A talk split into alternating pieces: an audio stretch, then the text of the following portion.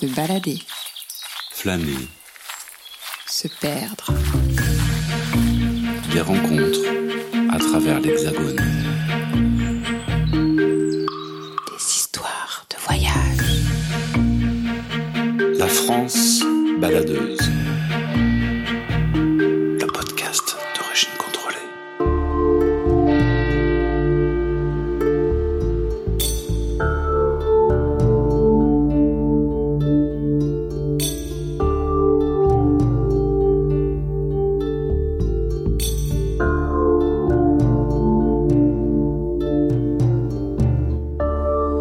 Bienvenue en Normandie, ce pays où les vaches jouent les équilibristes au bord de la falaise, et où le bocage fait de l'œil à la manche, au gré des valeuses qui parsèment la côte. Pour ce nouveau voyage, je t'emmène à Sainte-Marguerite-sur-Mer, pour explorer la côte d'Albâtre avec Nathalie et sa troupe. Je filerai ensuite vers le pays d'Auge, à 100 km plus au sud, pour rencontrer Philippe, un éleveur de veaux, et Catherine, qui s'est construit un univers fantastique dans son jardin à Honfleur.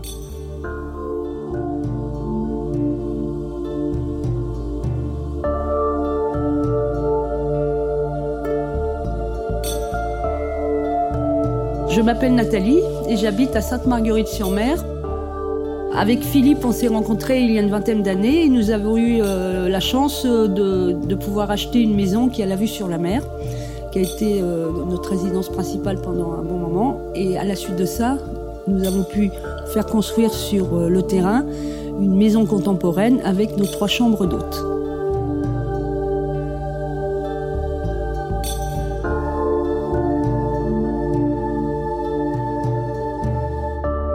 C'est justement chez Nathalie que j'ai rendez-vous cet après-midi. Elle m'accueille dans sa grande maison au bord de la mer. Depuis les fenêtres de son salon, la vue sur la plage et les falaises de Kiberville est incroyable. Nous attendons Zoé, qui sera notre guide pour l'après-midi. Euh, alors, je m'appelle Zoé. Euh, je suis née à Dieppe, donc à une vingtaine de kilomètres d'ici, et euh, je travaille juste à côté de Sainte-Marguerite, à Quiberville, à l'office de tourisme.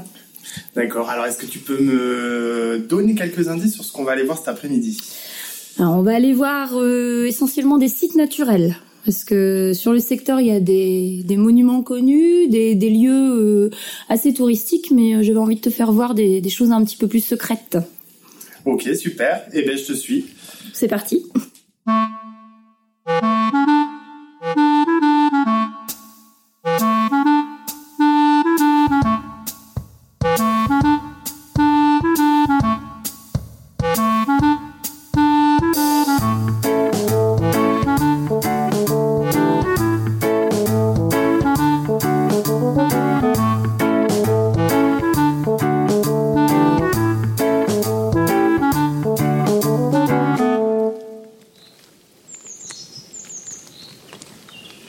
Tu vois, là, on est sur un chemin de rando, en fait.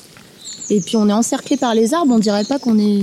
Là, on est tout à fait dans la forêt, là. Ouais, dans la forêt. Alors que euh, dans quelques mètres, là, on va arriver... euh, on va vraiment voir la mer. En Donc, fait, euh, ouais. Et en fait, la spécificité de la, enfin, de notre petit coin de Normandie, c'est que les accès à la mer, il y en a très peu entre Sainte-Marguerite et, et, et Dieppe. hein. on appelle ça nous les valeuses, comme Zoé en a parlé tout à l'heure. Et c'est les seuls accès à la mer. Mais sinon, c'est une falaise qui monte jusqu'à 80 mètres de hauteur. Oui, c'est ça, en fait, c'est des villages perchés, euh, perchés sur la falaise. Donc euh, nous, en tant que locaux, on a vraiment des accès qu'on appelle des plages, mais c'est pas des plages, c'est pas la longue plage qu'on peut s'imaginer avec le poste de secours, euh, les maîtres nageurs et puis les endroits pour poser sa serviette. Non, non, c'est des, ce sont des petits débouchés, des petits accès à la mer réservés à des quelques privilégiés parce qu'il y a pas beaucoup de place pour se garer et puis pas beaucoup de place pour poser sa serviette. Et du coup, euh, ça fait des petites plages qu'on peut garder pour soi.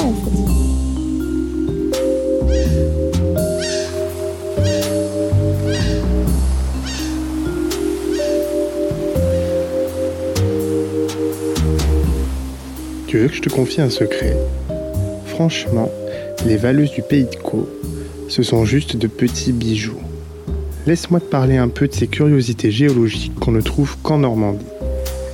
À la fois vertigineuses, intimistes et bucoliques, ces gorges encaissées ont été formées il y a plus de 2 millions d'années suite à un brusque soulèvement des sols. Elles se cachent tout le long de la côte du Havre-Tréport et permettent de découvrir des panoramas impressionnants sur les falaises et le littoral normand.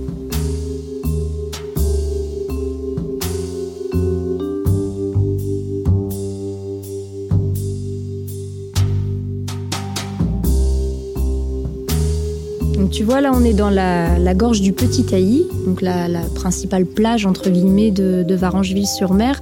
Et là, tu vois, donc, euh, on est vraiment euh, encerclé par la falaise, en fait. À droite, on a une haute falaise, à gauche, on a une haute falaise. Face à nous, c'est la mer, c'est la Manche. Et là, aujourd'hui, il faut dire qu'elle a des couleurs euh, sublimes. Donc, on a du bleu turquoise, on se croirait dans un lagon, c'est vrai. Hein.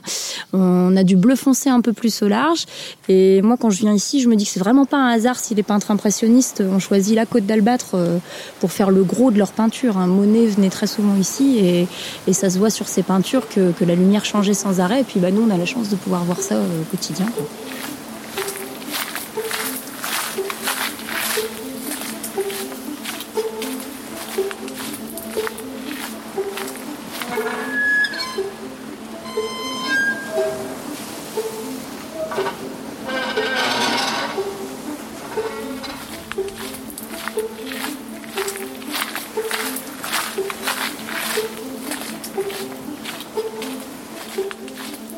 Là, Paul, je vais t'emmener voir une, nouvelle valeuse en fait, donc sur le même principe que celle qu'on vient d'aller voir, mais encore un brin plus discrète, plus secrète, euh, où là vraiment on va pouvoir y accéder que à pied. Donc cette valeuse-là, c'est la valeuse de Vaste-Rival, donc c'est un hameau de Sainte-Marguerite-sur-Mer. Donc on retourne vers euh, chez Nathalie, vers Fenêtre-sur-Mer. Et je t'en dis pas plus, faut, faut que tu vois. Je t'expliquerai quand on sera devant, mais il faut que tu vois avant. Ok, ben je vous suis. C'est parti.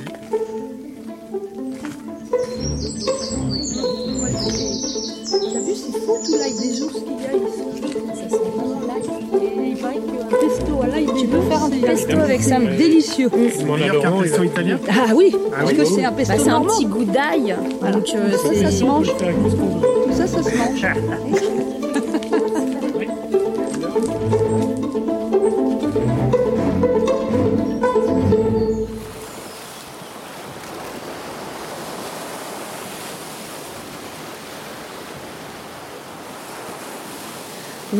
la valeuse de Vaster-Rival, c'est un peu la plus sauvage hein, de celle qu'on a, a vue. Et euh, quand tu descends, tu es vraiment sur un petit chemin. Tu as l'impression d'être un peu dans un canyon. Et puis il y a cet escalier qui domine la mer, qu'il faut descendre pour pouvoir accéder à la mer. Et encore, si c'est marée basse, parce que là, on est à marée haute et du coup, on peut euh, peut pas descendre très très bas. Et puis, bah, en arrivant, on voit ce, ce phoque qui a l'habitude de se promener entre Quiberville et Sainte-Marguerite que nous, on a surnommé Georges. Et ils sont quand même assez discrets, hein. ils aiment bien se cacher. Donc là, tu as eu la chance de pouvoir le voir. Et puis en plus, il nous fait des courbettes. Il rentre dans l'eau, il revient nous voir. J'ai l'impression qu'il nous nargue un petit peu. Ou alors il prend la pause pour qu'on le prenne en photo.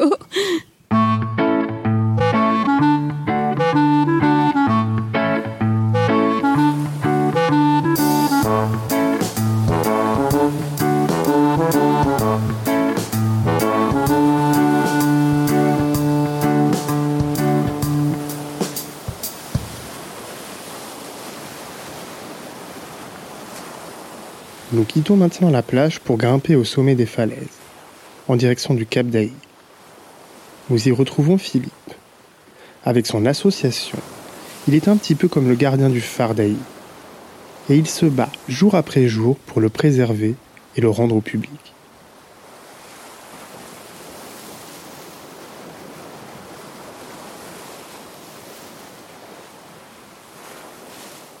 Donc là, nous sommes devant le phare d'Ailly, c'est un des trois phares qui balise toute la route du Havre jusqu'à la mer du Nord.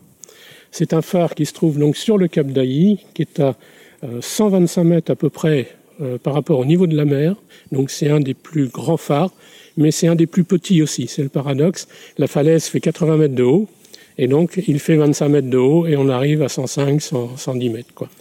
Euh, on a un projet de réhabilitation de ce phare depuis plusieurs années avec euh, des partenaires comme le Conservatoire du Littoral. Et nous, en tant qu'association euh, Cap d'Ailly, nous allons avoir en gestion la, la mise en place d'un musée, d'un espace muséographique. Voilà l'histoire du phare. Il y a eu trois phares pour terminer, il y a eu un phare en 1875 qui est tombé à la falaise, parce que la falaise, avec la ligne de côte qui, recule malheureusement d'année en année, il est tombé. Le deuxième phare, 1900 à peu près, a été construit et a tourné jusqu'en 1944, où les Allemands l'ont fait sauter avant de partir. Et puis le troisième phare, donc de 51 à 58, qui a, été vraiment inauguré en, en 1958, c'est celui-ci. Il est classé monument historique.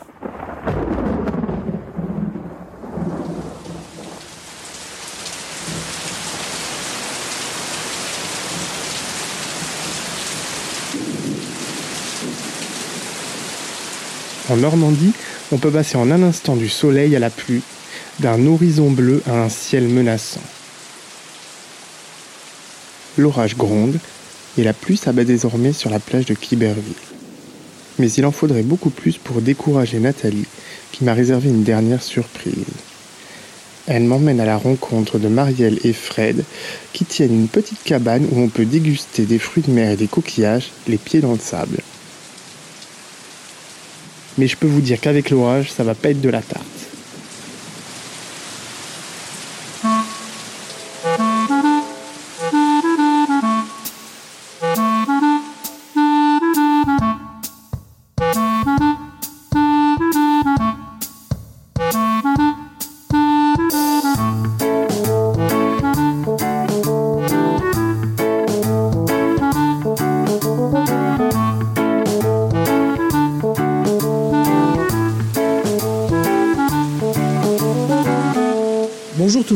C'est Frédéric. Donc, c'est une petite cabane en bois, en bord de mer, à Quiberville, en Seine-Maritime.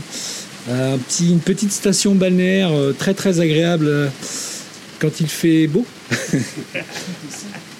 On propose des crevettes grises de pays, du bouquet de pays, des bulots de pays, des bigorneaux de pays, des tourteaux, des pinces de tourteaux, le petit verre de vin blanc, un petit sauvignon un petit macon village, et euh, donc euh, les gens prennent leur commande devant la vitrine. On a un flyer où ils composent eux-mêmes leur plateau de fruits de mer. On n'impose rien. Et on fait du coca. Il n'y a pas que de l'alcool. Il y a de la bière sans alcool, du coca, de l'eau, mais très peu. Hein. L'abus d'eau est dangereux pour la santé. Voilà.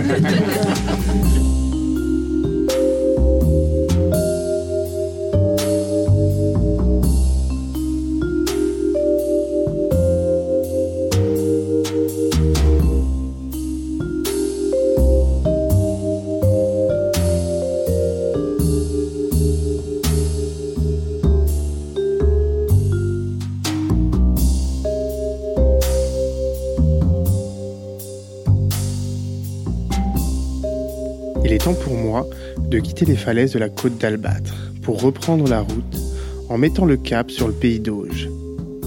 Je traverse l'impressionnant pont de Normandie en direction de Manneville-la-Pipard, un petit hameau au cœur du verger où broutent les fameuses vaches normandes.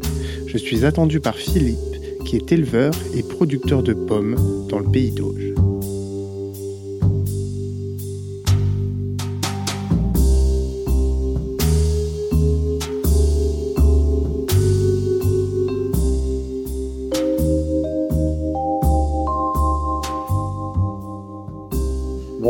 Je m'appelle Philippe Faux, euh, j'ai 61 ans d'hier. Je suis agriculteur à Manneville-la-Plupart, euh, Pays d'Auge. Ici, on essaye de garder un cadre euh, naturel et biologique. L'image typique de la Normandie qu'on voit sur les étiquettes du, du fromage Le Petit, n'est-ce pas? Alors que les trois quarts du temps, c'est du lait de vache noire.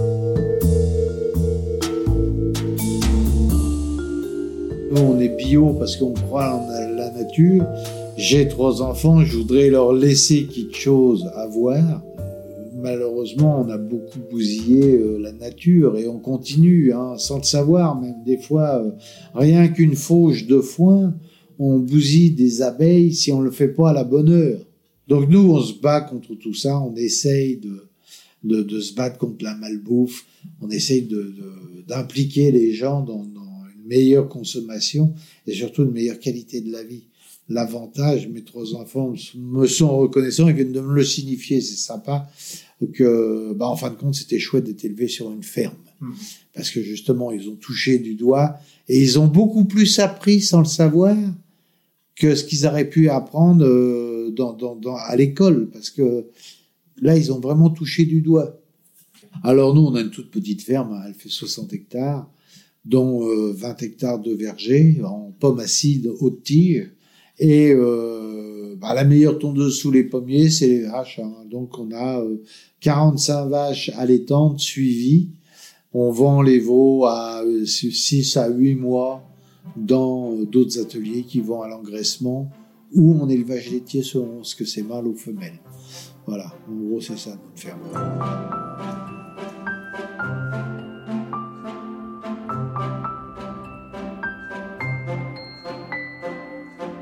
Depuis 2015, le nombre de conversions en agriculture biologique ne cesse d'augmenter dans le pays d'Auge. On a même dépassé les 150 exploitations en 2017. Mais contrairement à beaucoup d'agriculteurs qui doivent tout réapprendre, Philippe, lui, a toujours travaillé dans un total respect de la nature et des bêtes.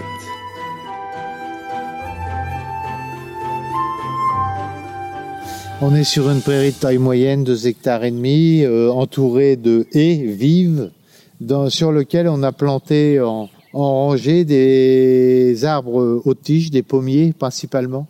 Euh, Ceux-ci, euh, ces prairies-là sont aussi pâturées par des, des animaux, des vaches. Et on essaye de les rationner à la clôture électrique pour que la, la strate herbacée soit régulièrement pâturée. Voilà.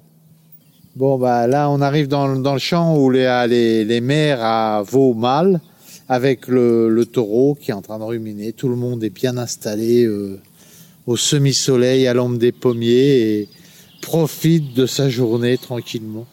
Et c'est ce qu'on demande, nous. Ça fait très plaisir de voir ça. Et surtout le calme des bêtes dans ces camps-là.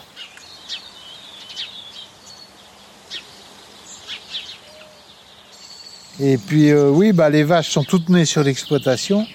Et euh, bah, cette année, elles sont un peu plus blanches, les génisses. Et les élèves sont un peu plus blancs parce que les taureaux sont à dominante blanche. Alors que la, normalement, la normande est euh, patchée euh, avec des taches. Des taches de couleur et plus ou moins bringées. Voilà. Là, tu sens que ça profite, ça. C'est... Ah, si les humains pouvaient être pareils, ce serait pas mal. Mais bon. Alors tu me disais que tu étais contre l'insémination. Est-ce que tu peux m'expliquer du coup, vous, quelle technique vous Bah, privilégiez et pourquoi surtout? Nous, on utilise l'amande naturelle parce que euh, ça permet une diversité génétique. On change de taureau régulièrement, donc ça permet une diversité génétique régulière. Et d'autre part, euh, bon, bah, les humains ont le droit au plaisir, pourquoi pas les bêtes, quoi? Ça serait, c'est normal. Hein. Il faut que tout le monde y trouve son compte et pourquoi pas en élevage?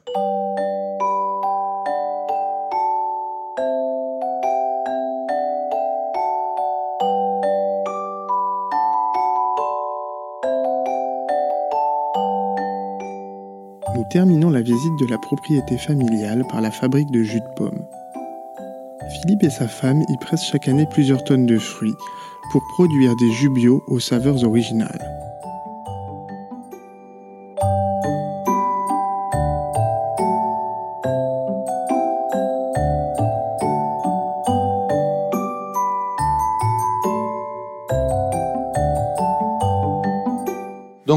On, fait ça pour nos propres pommes, mais on fait ça aussi pour des gens qui ont des pommiers, comme tout le monde a à peu près un pommier sur la pelouse.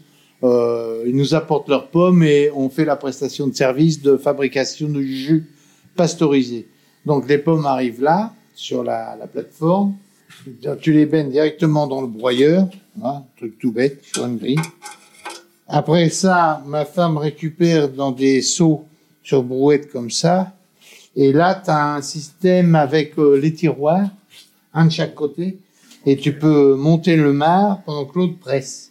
Après, on prend les jus, on les laisse le plus naturellement possible décanter, on met en bouteille, et après, tu as un pasteurisateur ici en bain-marie, et on pasteurise 80 bouteilles pour 80 bouteilles. D'accord. Et après, on touche le chèque. Et alors, pour avoir une petite idée, vous produisez à peu près combien de bouteilles en un an? L'année dernière, on a eu, euh, là, en prestation de service, on a eu plus de 250 clients ce qui représente à peu près euh, pas loin de 15 tonnes de, de fruits pressés. On fait du pomme fraise, du pomme mûr, du pomme sureau, du... on a essayé différents trucs. Là, on va essayer du pomme cassis. On peut leur faire leur mélange, mais ils sont là pour le tester eux-mêmes. Voir si c'est à leur goût. Parce que les goûts, les couleurs, ça se discute pas. hein.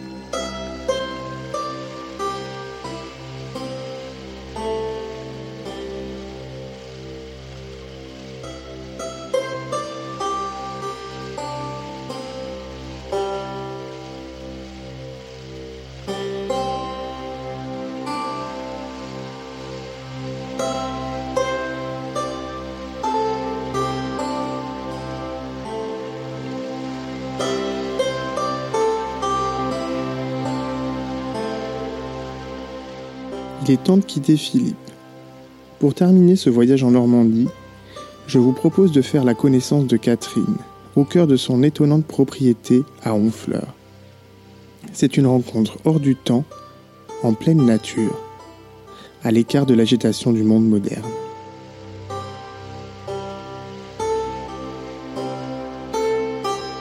Je m'appelle Catherine Lepailleur. J'ai bientôt 48 ans j'habite Honfleur. Alors, moi, je suis originaire euh, de Suisse normande, de Clécy, Turiarcourt, euh, à une centaine de kilomètres d'ici, au sud de Caen. À la base, on est arrivé ici euh, parce que euh, moi, je voulais faire une activité qui me permette d'élever mes enfants. Et donc, on s'est dit euh, du gîte, de la chambre d'hôte, ça peut permettre euh, de rester à la maison, d'être présente pour eux et en même temps d'avoir une activité. Et, euh, et du coup, on a trouvé cette ferme, euh, voilà, et on, on l'a achetée et on a tout fait avec de l'huile de coude. D'accord. Et Voilà. elle ressemblait à quoi cette ferme quand tu l'as achetée? Alors, euh, il y avait une maison principale euh, qui est à l'en- en l'entrée de la propriété que l'on a revendue. Euh, ça ressemblait, il y avait une petite clôture autour de la maison et tout le reste était un champ. C'est-à-dire qu'il n'y avait pas d'allée, il y avait euh, des bâtiments qui servaient aux animaux, une écurie. Ici, c'était le poulailler. Il y avait plus de toit. Il y avait la terre, c'était le sol, c'était de la terre battue. Donc, euh, c'était, il fallait vraiment à cette, à ce moment-là pouvoir se projeter pour imaginer ce qu'on allait pouvoir faire ici. Moi, je crois en la magie de la vie. Et du coup, euh, ma déco, euh, elle me ressemble, elle est un peu magique, je pense. voilà, euh, il y a des champignons, des, des, fleurs, des voilà, un poster avec cette porte là, comme tu peux voir, euh, qui est mon bureau et euh, des portes coulissantes et un poster avec des champignons et un, et un grand banc. Et du coup, ça raconte une histoire. Enfin, moi, je trouve que ça raconte une histoire. Est-ce que tu peux me la raconter un peu cette histoire? Ce que ça te- ce que ça t'évoque? Euh, alors déjà, le banc il est vide, donc euh, ce serait, c'est tout ce qui est possible en fait. C'est euh, c'est l'imaginaire, c'est le merveilleux, c'est la douceur, euh, c'est euh, la magie de la vie, c'est aussi euh, le côté un peu enfant. Et moi, j'ai envie de dire aux gens, mais euh, et si la vie c'était juste de s'amuser, de faire ce qui nous amuse, de faire ce qui nous habite, d'être heureux en faisant ce qu'on aime. D'accord. Et toi, Voilà. ça, c'est quelque chose que tu arrives à faire? Et moi, c'est quelque chose que, oui, ici, je suis heureux, je suis passionnée, je suis bien dans mon univers. Euh, il est un peu, c'est sûr, un peu décalé dans ce sens où euh, c'est un peu comme un monde merveilleux, euh, un peu comme un Alice au pays des merveilles, j'en sais rien. C'est exactement ce que j'allais dire. voilà, de- et, et ici, tout est possible. Et, et les gens qui viennent ici et, et que je côtoie disent que tout est simple. En fait, à mon sens, dans la vie, tout est simple. Je pense qu'on se la complique.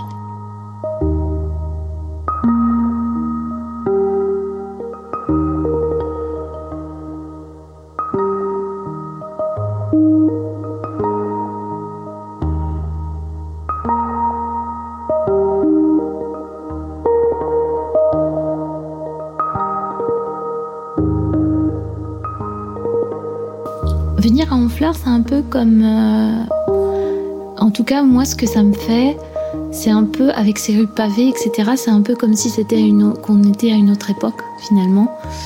Et, euh, ça fait voyager, euh, c'est juste beau. Enfin, il y a des bateaux, voilà, c'est... Il y a les greniers à sel à visiter, on a le naturospace aussi, avec les papillons tropicaux. Autour du bassin, ça va être toutes les maisons euh, des pêcheurs euh, qui sont très étroites et avec des colombages. euh, c'est vraiment, c'est vraiment joli à voir et c'est très coloré. Honfleur, de par ses pavés, fait aussi médiéval finalement. hein, on sent qu'il y a une histoire. Euh, Honfleur, c'est un port de pêcheurs. voilà, enfin, c'est chargé d'histoire. C'est vraiment à découvrir. Enfin,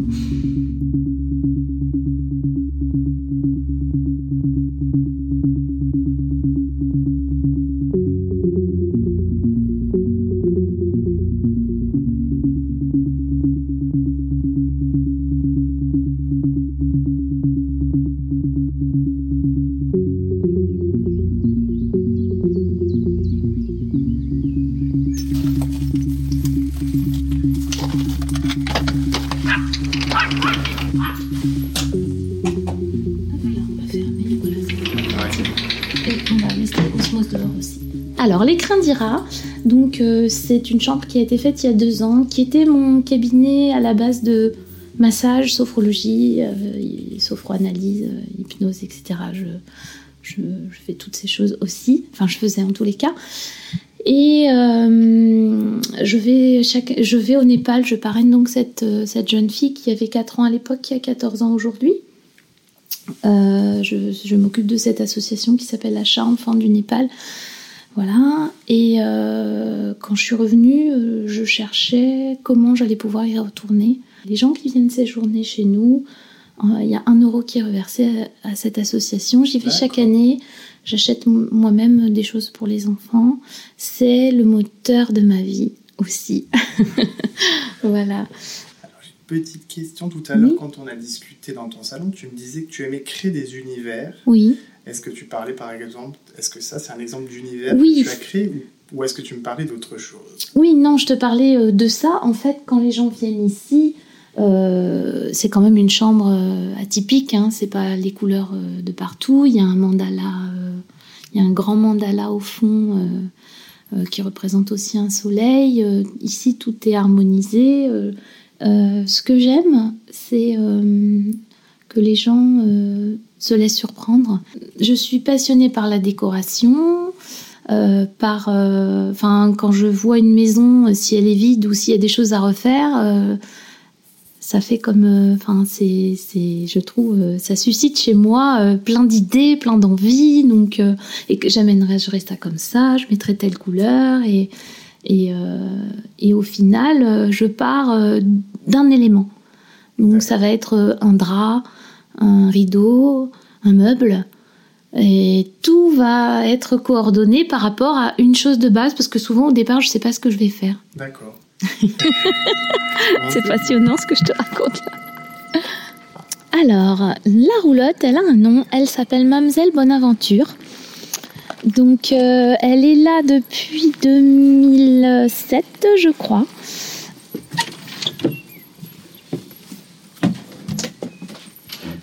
Alors, alors ici, ben, comme tu peux voir, on est dans un tout petit univers. Euh, souvent, on me dit que ça ressemble à une maison de poupée. Alors on est encore dans un univers très coloré. Qu'est-ce que tu as essayé de raconter comme histoire ici? Ben, un peu une histoire bohème, un peu une histoire euh, d'Esmeralda, un peu, euh, voilà, j'avais envie, c'est un peu, c'est bohème et confort à la fois, hein, voilà, c'est quand même moderne, et en même temps, ça permet aux gens, enfin les gens qui viennent ici, ce qui se dit, parce que c'est ce qui est le plus, euh, c'est que euh, les gens ont juste envie de l'atteler et de partir avec. Ici, euh, les gens viennent chercher euh, euh, la tranquillité, l'évasion, euh, le rêve, euh, le dépaysement. euh, ils viennent chercher. euh, en, en fait, euh, les gens me disent qu'ici c'est une pause euh, en dehors du temps. C'est un, il y a plus de temps, il y a plus. Les gens dorment. euh, ils prévoient de faire euh, 10 000 choses, ils n'arrivent pas à bouger et ils ont juste envie de se poser. Et, et ça, ça m'amuse énormément parce que le lendemain, je retrouve pas les mêmes personnes. C'est comme si les gens adaptaient leur rythme et leur, euh, leur, leur rythme, ouais, c'est ça, euh, au rythme d'ici en fait.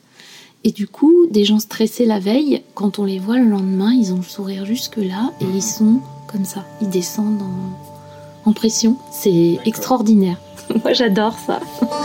voilà.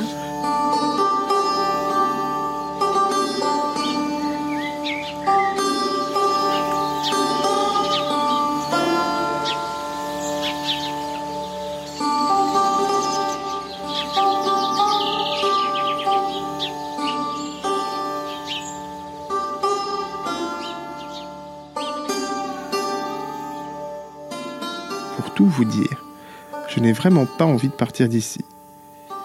J'ai juste envie de me réfugier dans cette roulotte et d'y passer la nuit. Mais bon, Catherine m'attend pour me présenter les autres pensionnaires de sa ferme.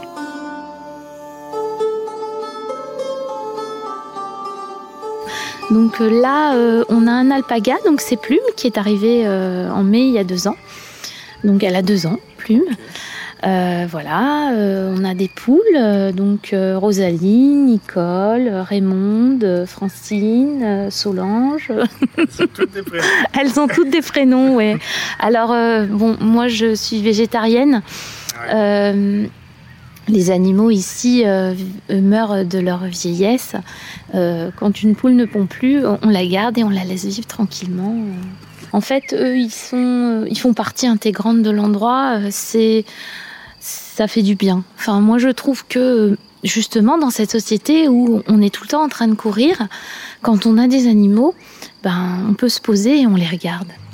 Euh, ils font partie de la famille, en fait, euh, et ça fait partie surtout, en tout cas pour moi, de mon équilibre.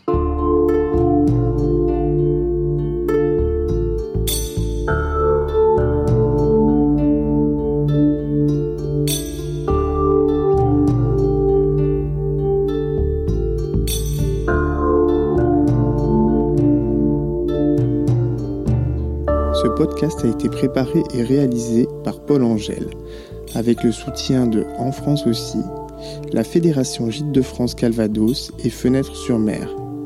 Vous pouvez réécouter ce programme sur la web radio Allo la planète, sur Spotify et sur toutes les plateformes de podcast. Rendez-vous le mois prochain pour un nouveau voyage. À bientôt. Se balader, Flâner, se perdre, des rencontres à travers l'Hexagone.